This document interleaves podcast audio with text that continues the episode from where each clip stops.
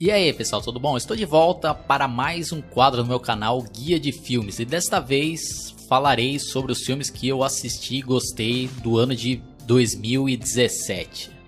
Logan.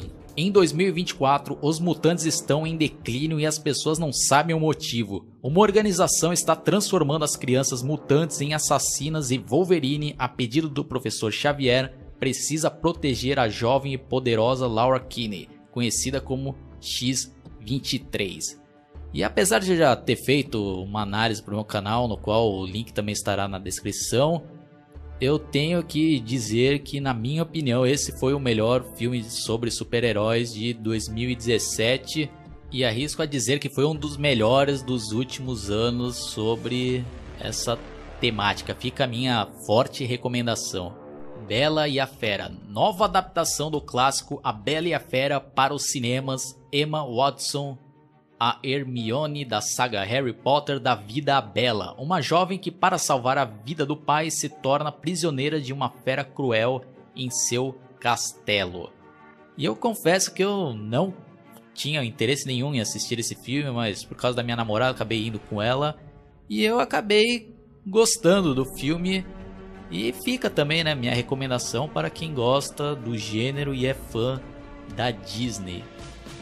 Guardiões da Galáxia, Volume 2. Os Guardiões precisam lutar para manter sua recém-descoberta família unida, enquanto descobrem os mistérios sobre o verdadeiro pai de Peter Quill. Esse é aquele típico filme de super-heróis que você pode assistir com toda a família, que provavelmente as crianças irão adorar, vários personagens carismáticos, trilha sonora retrô com várias músicas muito bem escolhidas.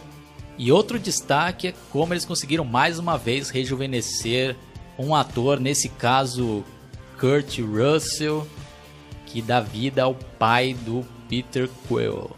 Homem-Aranha de volta ao lar. Depois de atuar ao lado dos Vingadores, chegou a hora do pequeno Peter Parker voltar para casa para sua vida já não mais tão normal lutando diariamente contra pequenos crimes nas redondezas. Ele pensa ter encontrado a missão de sua vida quando o terrível vilão Abutre surge amedrontando a cidade.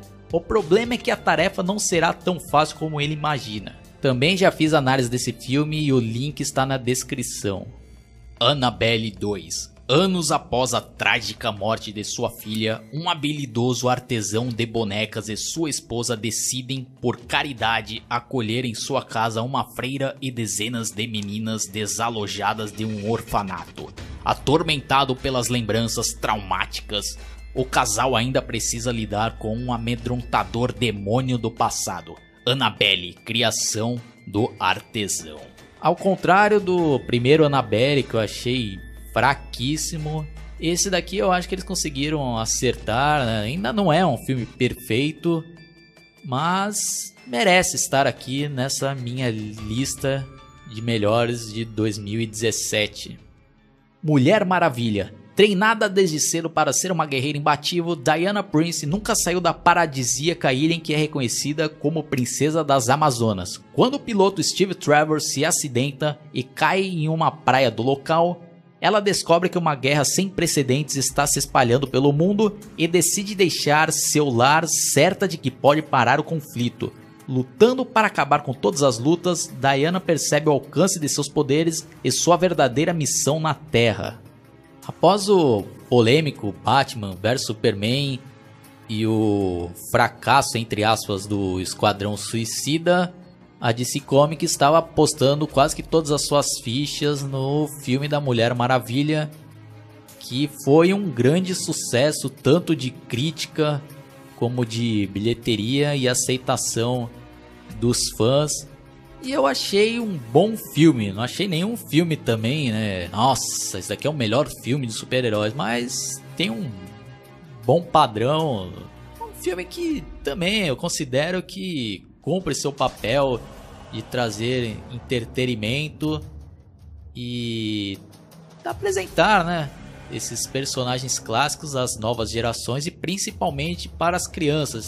E muitos estão esquecendo disso, né, que o principal foco, né, deveria ser as crianças, né, não os adultos E eu acho que o pessoal tem que saber separar o filme que é destinado às crianças e toda a família, como é a maioria dos filmes da Marvel, como eu já citei alguns aqui nesse meu guia. E também tem filmes de super-heróis destinado ao público adolescente e até mesmo nós adultos, que foi o caso da trilogia do Batman do Nolan. Bingo, o Rei das Manhãs, cinebiografia de Arlindo Barreto, um dos intérpretes do palhaço Bozo no programa matinal homônimo exibido pela SBT durante a década de 80. Barreto alcançou a fama graças ao personagem, apesar de jamais ser reconhecido pelas pessoas por sempre estar fantasiado. Esta frustração o levou a se envolver com drogas, chegando a utilizar cocaína e crack nos bastidores do programa. Também tem análise aí no meu canal e o link está na descrição.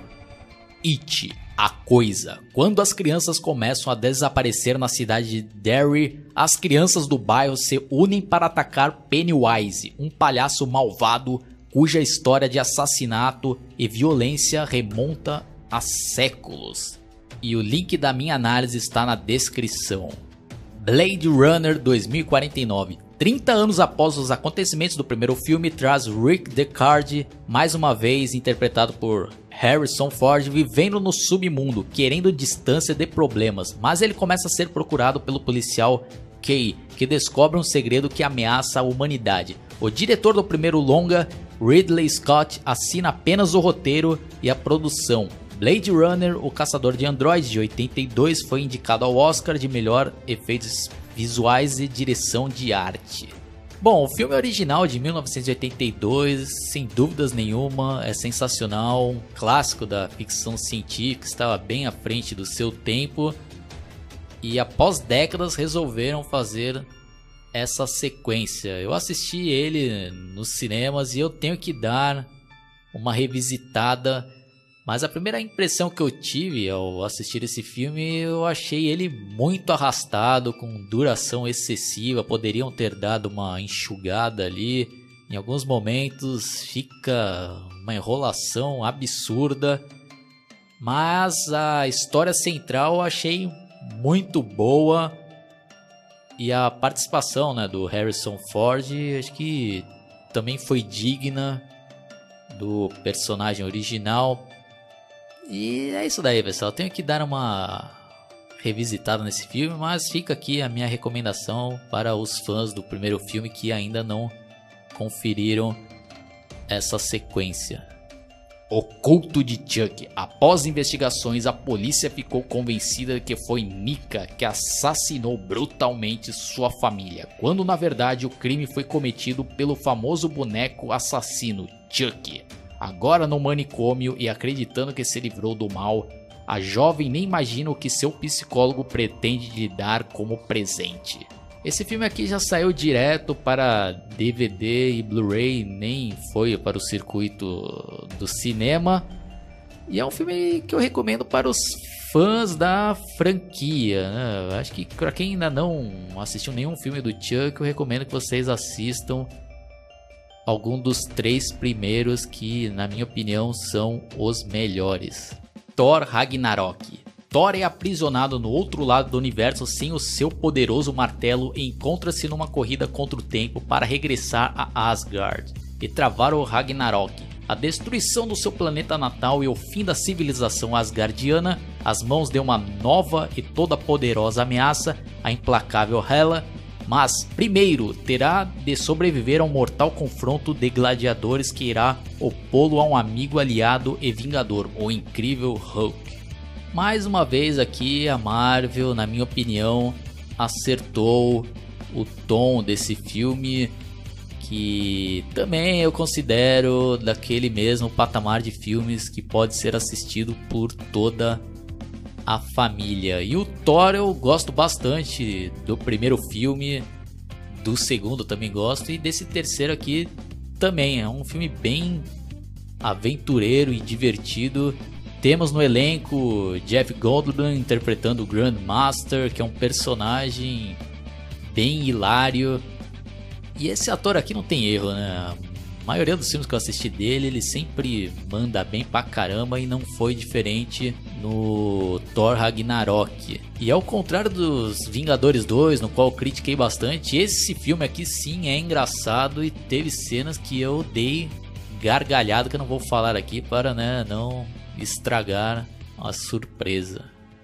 Liga da Justiça Alimentado por sua fé restaurada na humanidade e inspirado pelo ato de altruísmo de Superman, Bruce Wayne busca a ajuda de sua nova aliada, Diana Prince, para encarar um inimigo ainda maior. Juntos, Batman e Mulher Maravilha trabalham rapidamente para encontrar e recrutar um time de meta-humanos para encarar essa ameaça recém-desperta. Mas apesar da formação dessa liga sem precedentes de heróis, Batman, Mulher Maravilha, Aquaman, Cyborg e Flash talvez seja tarde demais para salvar o planeta de um ataque de proporções catastróficas. O link da análise desse filme está na descrição. Cine Magia, a história das videolocadoras de São Paulo. Na época anterior ao streaming, as videolocadoras foram fundamentais para o início da experiência de assistir filme em casa. O documentário narra as histórias das videolocadoras de São Paulo, desde o surgimento até a superação dessa plataforma. Donos, funcionários, clientes, cinéfilos e críticos falam sobre a experiência de locar um filme. Direção de Alan Oliveira. E eu tive a oportunidade de assistir esse filme em uma exibição aqui em Santos, no Cine Rocks, com a presença do diretor e de vários envolvidos nesse documentário.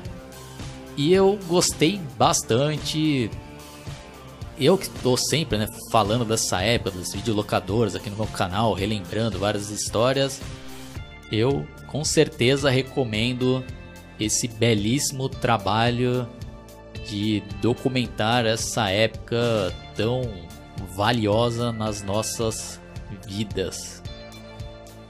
Star Wars Os Últimos Jedi a destemida Rey segue numa grande saga e passa por um treinamento conduzido por Luke Skywalker, mas ele está muito pessimista e acredita que chegou a hora da Ordem dos Jedi acabar. Porém, Rey é otimista e acha que ainda é possível fazer o equilíbrio das forças. Bom, eu nunca fui fã de Star Wars, não tenho nenhum apelo nostálgico. Essa franquia passou batida na minha infância, na minha adolescência. Eu só fui ter interesse em tentar assistir toda a franquia em 2015, quando eles lançaram o primeiro filme da nova trilogia e eu acabei assistindo né, toda a franquia até então, fiz uma maratona, assisti aquela trilogia original e depois a nova trilogia dos anos 2000 que se passava antes da trilogia original. E eu achei, né, legal, né? Achei bacana, um bom divertimento. E eu gostei bastante desse novo filme, né, que lançaram em 2015, que foi o Star Wars, o Despertar da Força. Acho que conseguiram acertar ali em cheio em mesclar uma nova geração com os personagens clássicos.